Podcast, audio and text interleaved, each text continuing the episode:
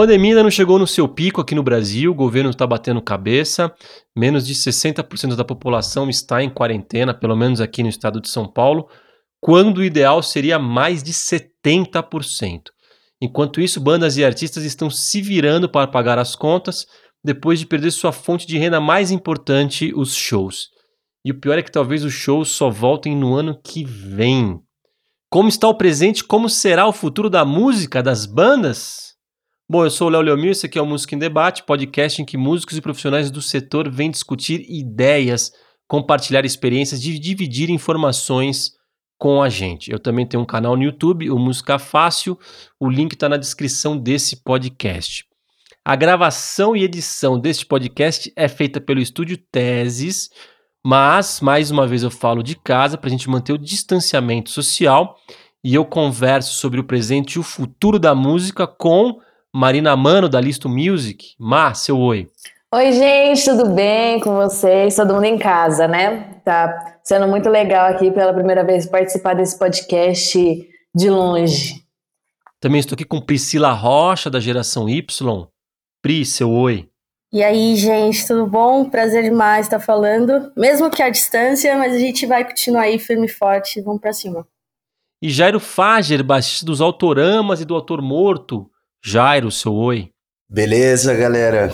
Prazer estar aqui finalmente pela primeira vez. Para começar, eu queria pedir licença para a Mai e para a Pri, queria começar a falar com o Jairo, porque ele toca no Arthur Morto, que é uma banda nova, mas ele toca também no, nos Autoramas, que é uma banda já com 20 anos de estrada. Ô Jairo, como é que tá a situação dessas duas bandas? Então, é, desde que começou isso de isolamento que a gente começou ali no fim de semana do dia 13 de março, foi o último show que a gente fez. Com o ator morto, inclu... não, com o ator morto. O Autoramas a gente fez um no Sesc Itaquera uma semana antes. E tudo que veio vindo de depois de agenda, caiu tudo imediatamente. Assim, nessa semana do dia 13 para frente, caiu assim, os próximos três meses de shows que tinham, cair, caíram todos. E a gente fica é, como que eu posso dizer? A gente não ensaia, a gente não faz show, a gente não se encontra, a gente não está se vendo. Dá uma mudada no ritmo da coisa, né? Na sistemática de como funciona, assim. Por exemplo, você falou do Autoramas. É um time que está funcionando bem, né? Um time que está ganhando não se mexe, né? Uhum. E agora a gente está forçado a uma mudança a gente está olhando muito mais para a internet, está produzindo muito conteúdo, está produzindo muita música, mas assim, é, no fim das contas, a gente precisa de grana, né? Exato. E monetizar isso, tudo isso num momento desse é bem complicado. Então, estamos de olho na, no subsídio do governo ali, que conseguiram 600 reais, né? E, por, por exemplo, merchandising, assim, é uma parada que dá para vender, mas a gente tem medo de ir no correio, por exemplo, onde tem muita gente, sabe? Aham. Uhum. É... Até isso, né? Tem esse detalhe também. E ainda acho assim, é... quando era criança eu ouvia uma frase que fala: ocasião faz o ladrão, né?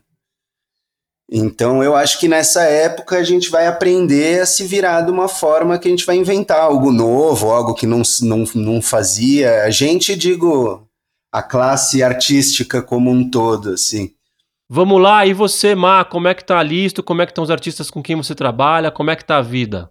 Olha, a gente tá se adaptando, né, desde o dia 13 também, acho que 13 foi sexta-feira, 13 de março, Bom, na segunda-feira, dia 16, já estava todo mundo de home office aqui na Listo, né? Uhum. Então, a gente está trabalhando enlouquecidamente, porém, é, todo mundo remoto. É, o que a gente percebe é que os artistas mainstream, os artistas com mais estrutura, com, né, com investidor, eles estão ficando eles estão é, conseguindo se virar de alguma forma, é, mas os artistas independentes realmente estão tendo essa dificuldade. E até pensando nisso, a Listo tem divulgado algumas boas práticas, alguns conteúdos para inspirar esses artistas a poderem se sustentar nesse momento, porque os shows caíram. Até zeraram, né? De não ter. É, os shows caíram, não, né? Zeraram, os shows zeraram. A gente não tem nenhuma previsão de quando eles vão voltar. E a gente também tem receio de que eles voltem muito rapidamente, porque é, é um risco que todo mundo corre. É, ao mesmo tempo, artistas grandes estão se virando com outras formas né, de, de, de se manter relevante, de monetizar, enquanto o artista independente ele tá se virando, tá aprendendo a se virar, mas é, ainda existem alguns recursos que eles podem fazer para conseguir passar por essa fase, né? Uhum. Não é fácil, não vai ser fácil para ninguém, na verdade, nem para os grandes, nem para os pequenos, nem para os artistas independentes, nem para o mainstream. Mas existem algumas formas que a gente pode discutir aqui hoje que podem ajudar esses artistas a se manterem relevantes, a pagarem suas contas, né? Com um trabalho focado no digital. Pri, e você, como é que tá? Bom, vou pegar um pouquinho mais do que todo mundo já falou, que eu acho que já é super relevante também.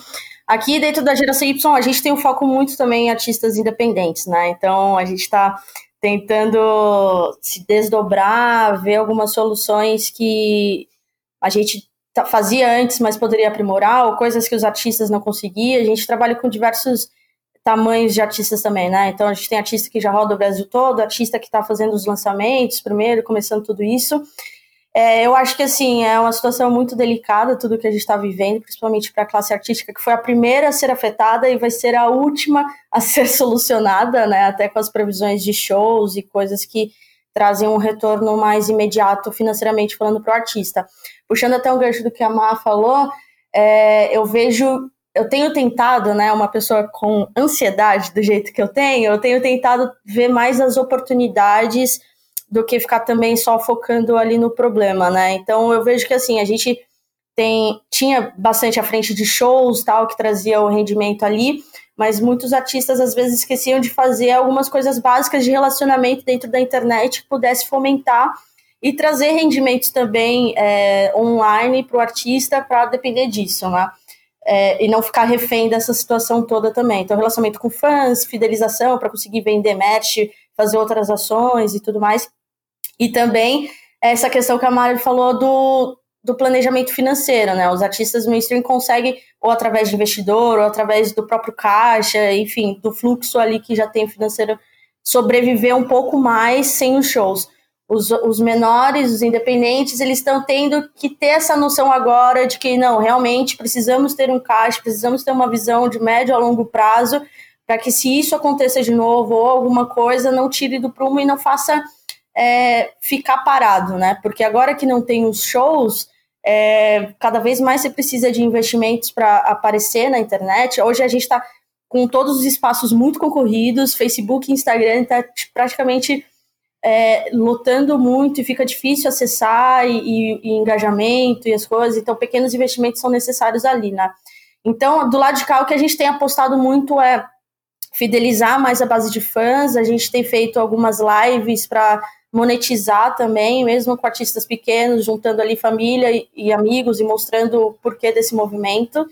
E para artistas maiores, a gente já tinha, por exemplo, o caso da Zimbra, a gente tinha um clube de fidelidade chamado Zimbra Club, que era onde os fãs faziam o pagamento de uma mensal, de um plano anual e eles recebiam kit exclusivo fisicamente casa e conteúdos exclusivos online, né? Então a gente está pensando agora num Zebra Club 2.0, onde a gente possa só depender da internet e fazer essa entrega e a partir dos fãs ter um rendimento para complementar também e manter a estrutura, que é grande. Pois é, mas a sensação que eu tenho é que vai demorar muito para os shows voltarem, né? Talvez nem tenham esses shows do segundo semestre como Lollapalooza, que foi remarcado, né? Por exemplo, tem o Zac Emanuel, que é um especialista em sistema público de saúde da Universidade da Pensilvânia. Ele falou para a revista do New York Times, que a Laundor republicou essa entrevista, e ele falou que talvez os shows só voltem no segundo semestre do ano que vem, porque as atividades elas precisam ser liberadas aos poucos e as atividades que têm maior aglomeração de pessoas devem ser as últimas a voltarem. O Anthony Fauci, que é um, também um dos maiores especialistas dos Estados Unidos em, em doenças infecciosas, né, como coronavírus, como Covid-19, que é causada pelo novo coronavírus, ele também não garante segurança nos Estados Unidos para o mês de novembro, quando tem as eleições por lá, né? Então é muito provável que todos esses shows do segundo semestre de 2020 aqui no Brasil sejam adiados ou cancelados, né? É, e aí, como é que faz? Mas estava falando de possibilidades, né? O que, vocês estão visualizando assim?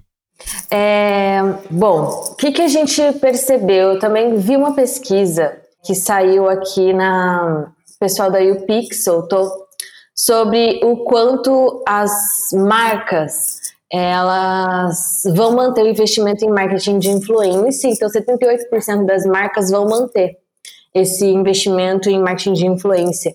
E isso já tem rolado tanto com artistas mainstream quanto com artistas independentes. Muito mais forte com artistas mainstream, ah, um pouco mais tímido com os artistas independentes, mas tem rolado. Ah, tá. Então, é, eu acredito que Bom, dentre as várias coisas que vão acontecer, as marcas elas vão tentar uhum. é, se manter rele relevantes durante esse momento de pandemia, porque as marcas que não se mantiverem relevantes, elas vão ser é, é, elas vão ter mais dificuldade de se restabelecer pós-pandemia, né? Então, é, essas marcas elas estão é, sentindo, estão se conectando com os artistas, para se manterem relevantes e os artistas vice-versa vão se mantendo relevantes com a ajuda dessas marcas. Então isso tem acontecido bastante. É, eu falei que a gente estava trabalhando enlouquecidamente porque no dia 21 é, de abril é, a gente tem live do Raça Negra. É, então a gente está correndo com muitas marcas querendo patrocinar essa live do Raça Negra, porque né, é um artista relevante, é, atinge todos os públicos e tudo mais. Ao mesmo tempo, tem acontecido alguns festivais já com artistas independentes é, patrocinados por marcas. Então, isso tem rolado e eu acredito que vai ser uma tendência. Também vejo algumas outras soluções, como por exemplo a parte de merch, né, que o Jairo falou a gente fez um, um, uma experiência aqui com o Tuyo e a gente resolveu lançar uma coleção cápsula, bem fora da caixinha mesmo, bem nada do que o público da Tuyo estava esperando, mas bem o que a Tuyo é na sua vida pessoal, né? Que é uma coleção Apocalipse. E aí, é, qual foi a nossa estratégia? E aí eu deixo aqui essa dica para todo mundo. A gente resolveu lançar uma coleção pré-venda que ela se esgota em 10 dias. Então a gente soltou a coleção, é, ela fica lá 10 dias e ela se esgota durante esses 10 dias. Na outra semana a gente lança outra coleção que se esgota em 10 dias e a gente vai fazendo esse movimento de coleções inéditas que se esgotam em 10 dias. E é, todos os prazos de postagem dos produtos eles têm uma data, então a gente tem que ir para o correio uma vez só, que é no mês que vem, no final de, de maio, para postar uhum. esses produtos, né? Então, e, e, teve muito sucesso, assim, no primeiro dia de venda a gente vendeu 50 produtos, e, isso, é e a Tuyo estava com a loja parada. E aí foi um super sucesso, assim, a gente está muito feliz, então isso deu muito certo. Uh, algumas outras coisas que a gente tem feito é sempre manter o artista relevante. É, plataformas digitais. A gente percebeu que existiu uma curva de queda de consumo nas plataformas digitais no início da pandemia. Você é, diz a galera ouvir a música mesmo? De a galera tá ouvindo menos música? Exatamente. A gente, antes da pandemia, muito ingênuos, acreditou que as pessoas iriam ouvir mais músicas nas plataformas digitais. Hum. E o que aconteceu foi no geral, no geral do mercado, conversando com diversas gravadoras, diversas distribuidoras, houve realmente essa queda de consumo é, em música em streaming. porque as pessoas estavam 100% focadas em buscar notícias sobre a pandemia. Essa curva ela já está ela já tá começando a se restabelecer. E é bem importante que os artistas se mantenham relevantes nas plataformas digitais também, então incentivem o consumo das músicas nas plataformas, porque eles estão rentabilizando por isso, né? Eu acho que é um momento de todo mundo parar, pensar e se recriar e, e, e pensar em conteúdos que você nunca fez para se manter relevante, é, pensar em conteúdos inesperados, inéditos, para chamar a atenção é, do seu público. E também acredito que são escolhas, né? Como a gente é, vem vendo algumas discussões assim sobre é, da gente não, também não ter que tomar para si a responsabilidade de ser relevante a todo momento, porém o mercado ele continua, né? Então, acho que são escolhas. Eu, através da lista, sempre escolho é, seguir o mercado, sempre escolho se manter relevante, então vamos fazer tudo que a gente puder para se manter relevante, tudo que a gente puder para rentabilizar para o artista, porque é um efeito dominó. Se o artista não recebe, a gente não tem cliente na lista, é, as pessoas não têm show, é, equipe não vai, não vai ser paga, e aí, assim, uma cadeia de, de coisas que, que vão acontecendo, né? Você falou uma coisa importante, porque não é só o artista, né? Tem, por exemplo, vocês do marketing que precisa que as bandas faturem para eles te pagarem, tem tem os técnicos de som, tem o hold, tem assessores de imprensa, eu conheço um monte de assessor de imprensa. Essa galera toda depende da, das bandas estarem faturando, né? Só para complementar, é, falando sobre as equipes, uma outra coisa que a gente tem feito mais com o Tuyo do que com a Listo, na verdade, porque com a Listo a gente não tem esse, esse poder desse manejo. Mas é, artistas que tenham projetos aprovados é, em editais que já estão com, essa, com esse capital, se puderem adiantar os pagamentos das suas equipes, da equipe técnica, é, façam esse adiantamento desses pagamentos. Isso vai fazer bastante diferença para essas pessoas. Essa grana está lá parada. É, a gente fez isso com com um projeto que a gente tem aprovado do disco da Tui Natura Musical, que tem dois shows de rodagem, então a gente tinha já o cachê da equipe é, dentro da conta bancária lá da, da Rouanet, e aí a gente já fez os pagamentos dessa equipe, a gente adiantou os pagamentos, porque é um dinheiro que está lá parado e é um dinheiro que vai fazer falta para a galera da graxa, para a equipe técnica e tudo mais. E aí, como é que estão essas pessoas, Jair? Você tem falado com o pessoal que trabalha com vocês? Galera que você conhece? Como é que tá a vida da galera? Cara, eu tô sempre em contato com todo mundo, assim, e, e é meio a união de tudo que foi falado, assim, é um período de adaptação, assim. A galera da graxa, assim, você pega o técnico de som, o cara não tá fazendo nada, não tá fazendo show, ele não tá recebendo ninguém no estúdio dele para gravar, sabe? Não tá, ele tá produzindo as coisas dele. Os holds estão sem show para trabalhar, então a galera tá tendo que se adaptar para conseguir rentabilizar alguma coisa nesse período. Seja compondo, vendendo um camiseta, comida, a galera se virando tá, em outros negócios, tá tendo né? que se adaptar de outra forma, porque diferente dos artistas em si, os artistas eles ficam compondo, eles ficam tocando, eles ficam fazendo live. Essa galera não, não, não tem isso, né, cara? Não tem uhum. talvez nem público. Se o cara toca, ele nem tem banda, vai ficar tocando, não tem como rentabilizar de forma alguma. Então eu imagino que essas pessoas estão mais com mais dificuldade do que os artistas em si, sabe?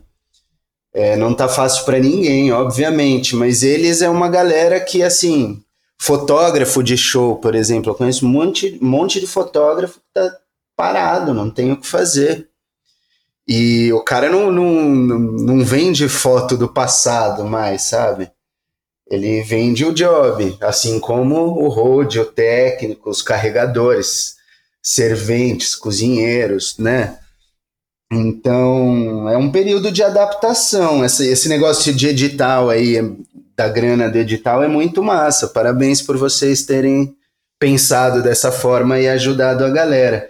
Mas eu acredito que é, as bandas, artistas que são contemplados por esse tipo de, de situação são a extrema minoria do mercado, sabe? Sei lá, eu fico pensando, por exemplo, o Autoramas nunca foi contemplado com edital em 23 anos de banda, sabe? Nunca, assim. Então, não sei da onde tirar a grana para dar para essa galera, sabe? Tipo, para mim não tem, para a galera não tem.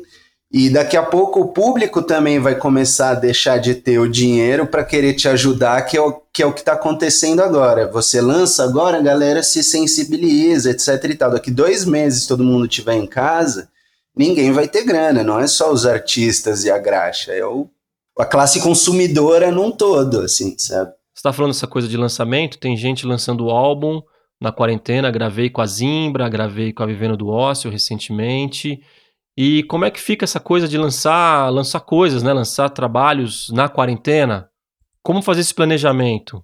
É, eu acho super. Inclusive, eu tenho incentivado as pessoas de que é, continuem com os planejamentos e as coisas. A gente sabe que é, para fazer um lançamento, você precisa de todo o processo de gravação e tudo mais. Então, os artistas que já estavam encaminhados, que já têm dentro do planejamento e o produto pronto para montar realmente um plano, só que agora muito mais voltado para como as pessoas estão consumindo na, na internet. A Má estava falando sobre é, a questão dos streamings, até recebi um, um e-mail do lá do Spotify, eles têm uma página de branding, né, onde eles acabam enviando algumas dicas, coisas do tipo e tal. E eles falaram que realmente a forma de consumo das pessoas mudaram até porque a rotina mudou, né? Então, antigamente, é, é, antigamente né? Ali antes da é, pandemia, é. a gente. As pessoas. Parece Faz que tempo. um dia na quarentena equivale a um ano, né? Pra gente, assim. Mas é, as pessoas escutavam muito música indo ao trabalho, né? Se, com, é, se locomovendo de um lugar para outro, na rotina do trabalho, dentro do escritório e tal ali. Então, quando você quebra isso e traz ele para dentro da casa dele, onde ele vai ter que reinventar o espaço e as atenções, porque realmente você está preocupado com o que está acontecendo, você busca informação.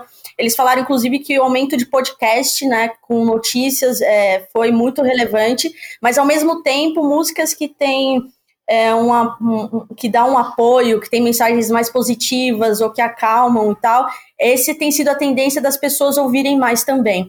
Então, eu acho que para os artistas que já têm os lançamentos, os produtos prontos, já olhar mesmo para como as pessoas estão consumindo agora e criar suas dinâmicas de, de pré-lançamento, de lançamento e no pós, é isso, é gerando é interação.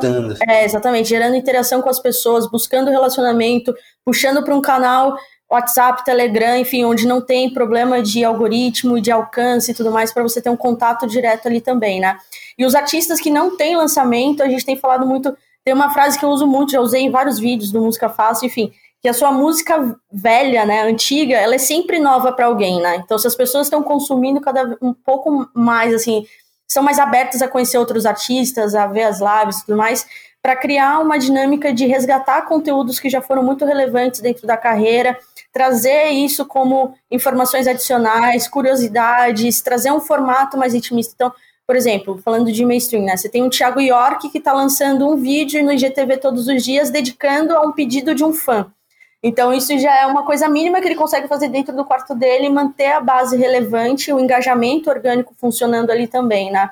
É, tem outros artistas ensinando a tocar as músicas no formato mesmo, liga a câmera, selfie, ensina ali e faz, tudo em prol de manter as pessoas ativas para rodar. No caso, por exemplo, da Zimbra, é, que a gente tem esse clube de fidelidade, a gente acaba gerando outros tipos de conteúdos que aí vai ser exclusivo para essa galera. Então, eles pagam um valor mensal ou um anual ali que possa fazer um sentido para isso, e durante um ano eles têm os conteúdos dentro daquela ferramenta. Aí vale a banda o esforço de produzir os conteúdos, de pensar fora da caixinha e, e de trazer algo mais legal. É, em relação aos editais, é, por exemplo, dentro da geração Y, né, a gente tem um já aprovado pelo PROAC com empresa captada, mas o governo ainda não liberou a verba do ano para a gente conseguir movimentar. E o que a empresa parceira tem falado é, até a respeito dos projetos que estão em andamento é pensar em formas que você consegue começar esse pro projeto na internet para fazer jus à movimentação também, né? Então, a gente tem solicitado algumas alterações para começar a, a, conseguir ter o pagamento quando eles liberarem a verba para conseguir pagar a equipe e os profissionais que já estavam envolvidos e poder ajudar também.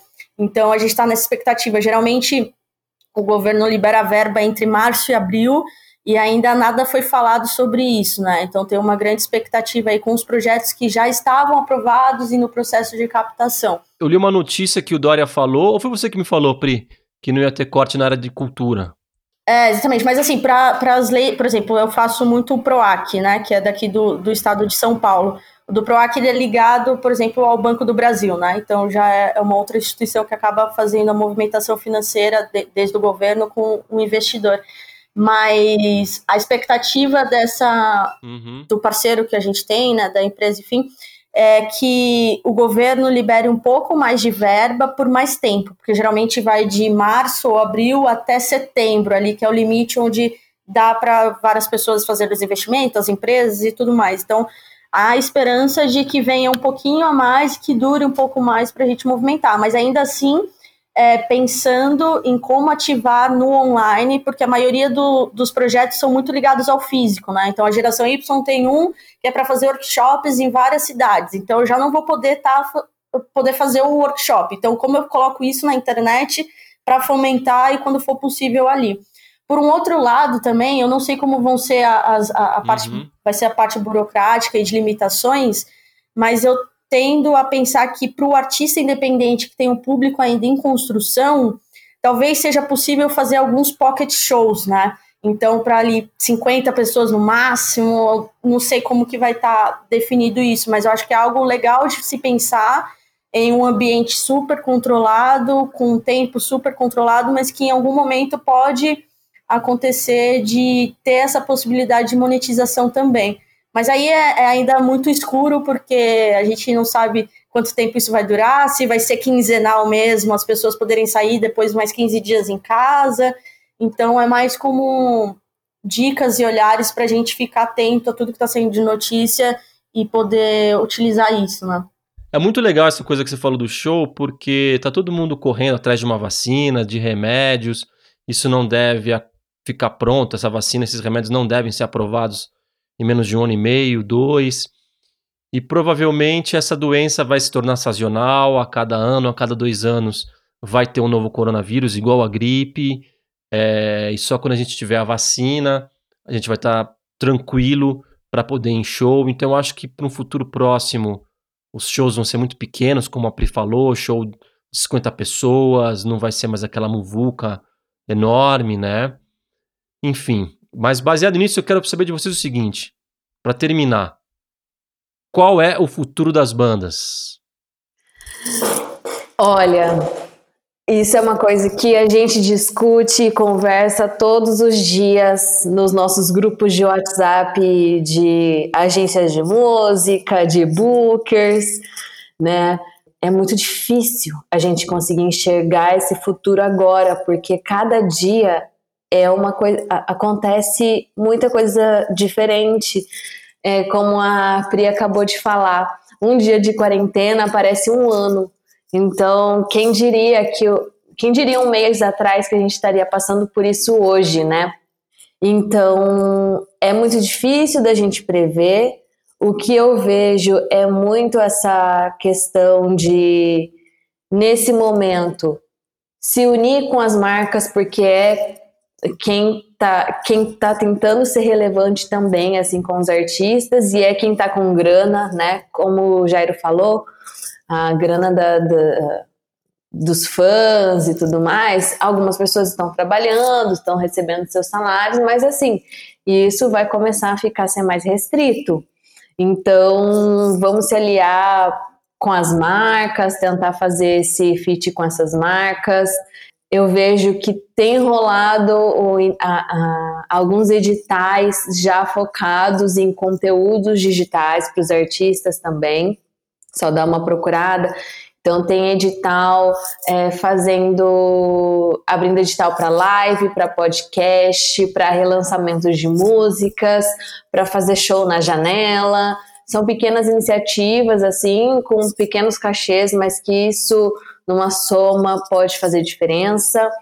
Eu imagino que os shows não devem voltar tão cedo e quando eles voltarem, é, eles vão ser shows menores sim, eu vejo, eu imagino que ao mesmo tempo, quem vai ter grana para ir nesses shows, né?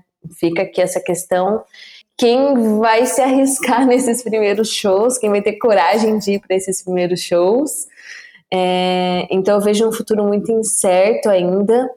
Não arriscaria dizer uma data nesse ano e pensar no hoje se manter relevante dia após dia. Acho que é essa esse é o meu recado. E fique em casa. Isso aí, Jairo. Qual é o futuro das bandas? Eu acho que o futuro das bandas só elas lhe cabem. É um negócio que todo mundo está se adaptando, o mercado, as pessoas, o público, as bandas e é, se manter relevante, fazer conteúdo, correr atrás do jeito. Cada banda tem um perfil também, né? Cada público tem um perfil. É sempre estar tá esperto. Esse mercado de banda sempre foi correria, sabe? As, nunca caiu do céu, assim. As pessoas sempre tiveram que trabalhar muito para fazer acontecer. E agora não vai ser diferente. Só vai ter que descobrir um novo jeito de trabalhar e correr atrás. E acho que esse negócio de relevância é muito importante. E o mais importante de tudo é unir a classe, sabe? Que eu acho que sempre foi um negócio muito separado, assim. Tanto, sei lá, dentro do rock and roll, assim, a gente tem vários amigos, mas nunca foi um negócio tão unido. Mas acho que a música como um todo se unir, sabe? Para todo mundo poder se ajudar e estar tá forte num momento como esse, quando as coisas voltarem. Show mesmo, imagina, um show de forró, assim, quando a galera vai voltar se agarrar e dançar juntinho. É assim. verdade. Show de, show de hardcore, a galera pulando um em cima do outro, suando que nem louco, sabe? Então eu acho que o futuro é um dia de cada vez, muito estudo, muito trabalho e dentro de casa a gente vai poder ficar melhor para depois todo mundo junto aqui, a Priscila, Marina, Léo, Vitors, a gente consiga correr atrás desse mundão todo aí. Pri, você, qual é o futuro das bandas? Difícil, né? É muito difícil tudo isso. Assim, eu acho que a única certeza que a gente tem é que todos seremos transformados. Já estamos em transformação nesse período, né? Então, é, a vida de um artista geralmente é muito corrida por estar muito na estrada, por ter que gravar música e fazer todas as coisas, e algumas frentes acabavam é, fazendo o necessário ali na internet ou coisas do tipo. Então, eu acho que há uma tendência muito grande de relevância de conteúdo, de olhar mais para o que está sendo postado e como você vai se comunicar com o público. Eu acho que isso é uma frente que, independente de pandemia ou não, tem que ser muito olhada, porque eu acredito muito que a base de todo artista é, é, o público, né? É o público que vai ao show, o público que compra música, o público que escuta no streaming, movimenta tudo isso, que indica para outras pessoas. Então, mais do que nunca, eu acho que a maior tendência de tudo é a base do relacionamento e buscar experiências, né? Seja no, no offline quando possível, e se no online, se reinventando e descobrindo e fazendo collabs e coisas do tipo, né? É, existem alguns artistas que já têm um home studio, tem mais possibilidades de poder gravar algumas coisas, mandar para um, um, estúdio mixar e masterizar à distância e tal, fazer o trabalho ali. Então eu acho que a gente o, bom do brasileiro é que o brasileiro sempre acha um jeitinho, desde que seja um jeitinho tranquilo e saudável para todo mundo, né? Eu acho que a gente vai conseguir no meio do caminho entender ali aonde a gente até onde a gente pode ir, é, qual é o limite de deixar ali, até as questões das lives, né? Acho que está todo mundo super atento nisso e o público também preocupado com, beleza, vai fazer a live, quantas pessoas estão ali, tá todo mundo tranquilo e tal. Então, cada vez mais eu sinto e espero que a gente possa se relacionar mais e buscar essa questão de a proximidade, né? De de estar tá junto mesmo, seja com collabs, como o Jário estava falando, dos artistas se apoiarem mais, como o mercado um todo, né? Então, é, tenho dado muitas dicas também, vendo as coisas que a Listo posta, todos os parceiros também, eu vejo que é uma movimentação do tipo, artistas, estamos munindo vocês de informações e de é, oportunidades que vocês podem pegar um pouquinho e adaptar ao seu projeto, respeitando ali todo o posicionamento, o público, o estilo e tal, mas em movimento, né? E é aquilo que eu falei, eu sempre estou tentando olhar a oportunidade no meio de toda essa dificuldade e, e ver o copo um pouquinho mais cheio e pensar que logo tudo isso passa e a gente vai estar junto de novo. Isso aí, pessoal. Obrigado. Queria agradecer vocês por participarem do Música Fácil. A Pri a Amar mais uma vez, o Jairo aí pela primeira vez. Obrigado mesmo. Queria terminar é, mandando uma mensagem positiva. O mundo sempre precisou de música, vai continuar precisando. As respostas vão vir.